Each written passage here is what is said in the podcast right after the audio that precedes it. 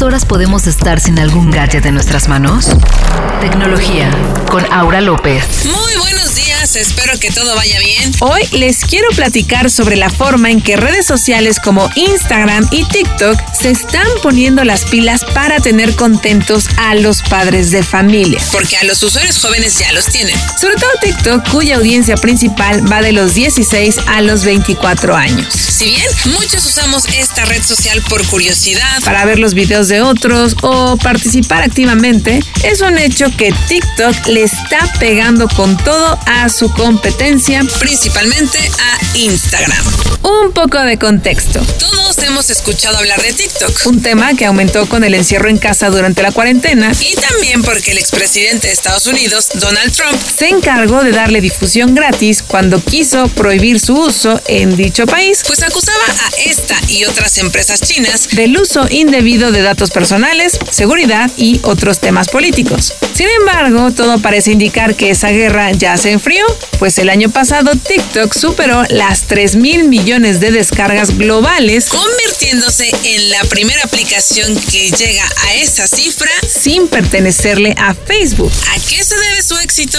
Son varios los factores que han hecho que la gente conecte con TikTok. Desde la idea ingeniosa de grabar videos cortos con filtros, música y varias formas de edición, hasta la facilidad que tuvo en un inicio el tener seguidores, crear una audiencia y obtener insignias de verificación, un objeto de deseo para muchos que se lograba de una forma más simple que lo que es hoy en día. Además, la app, originalmente conocida como Musical.ly en 2014, Fue creando su propia comunidad, hecha en su mayoría por la generación Z, que va de los 7 a los 22 años aproximadamente. pero ya saben que con esto de las generaciones todo varía un poco según el estudio y según la publicación y según quien lo diga. Pero bueno, en teoría la generación Z Según Pew Research va de los 7 a los 22 años. Y ahora, una enorme ventaja es que en TikTok le empezaron a pagar a los creadores por su contenido. Una idea que justamente ahora Instagram está copiando Con ciertos creadores y que está en una etapa de prueba, pero que está buscando ganar mercado a través de esta característica.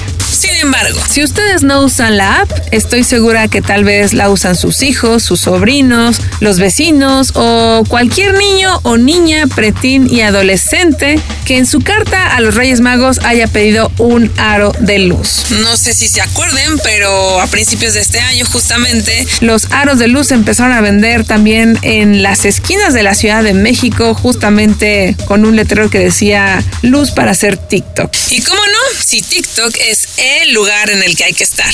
Por ejemplo, durante la cuarentena, una vecinita de 10 años me contaba cómo tenía muchos seguidores Unos 500. y eso la hacía muy popular en su escuela, pero ya estaba un poquito triste porque los había perdido, ya que no se acordaba de su contraseña para entrar a la aplicación. Y si bien, al igual que lo fue Facebook en su momento, TikTok no está hecho para menos de 13 años. igual no por ello significa que los niños no van a entrar. Obviamente, cuando haces una cuenta en cualquier red social y dejas tu perfil abierto, no piensas que todo mundo te está viendo. Literalmente. No piensas que es muy fácil hacer conexiones sobre quiénes son tus familiares, amigos, amigas, novio, novia, esposo, hijos, No piensas que todo lo que estás publicando se ve. todo lo que consumes, dónde estás, dónde te encuentras, por dónde te mueves o dónde vives. No piensas en nada de eso cuando estás creando una cuenta en una red social. Solo es crear una cuenta, ¿cierto?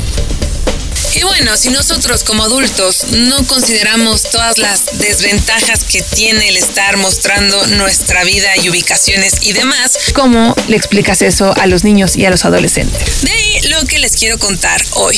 Hace unos días, TikTok lanzó una guía para que los jóvenes empiecen su viaje digital de forma segura Y que también los padres sepan de qué va la red social y cómo pueden proteger a los menores. Por eso se aliaron con Fundación Paz, una organización dedicada a la prevención del abuso sexual infantil, para que la familia aprenda sobre el comportamiento inteligente y responsable en línea. Según la OCDE, México ocupa el primer lugar de abuso sexual infantil en el mundo. Y según la Fundación Paz, el 74% de las y los adolescentes han sufrido acoso en la web y malos tratos. Y es que a veces para muchas familias estos temas son tabú, no se hablan o simplemente se limitan con decir que sus hijos no usan redes sociales. Pero como lo dije hace rato, eso no significa que el mundo, sus amigos o algún conocido no se las vaya a enseñar. De ahí la importancia de preparar a los jóvenes por medio de la educación para que estos sepan qué está bien y en qué situaciones alguien quiere o puede sacar ventaja de la persona de formas muy desafortunadas.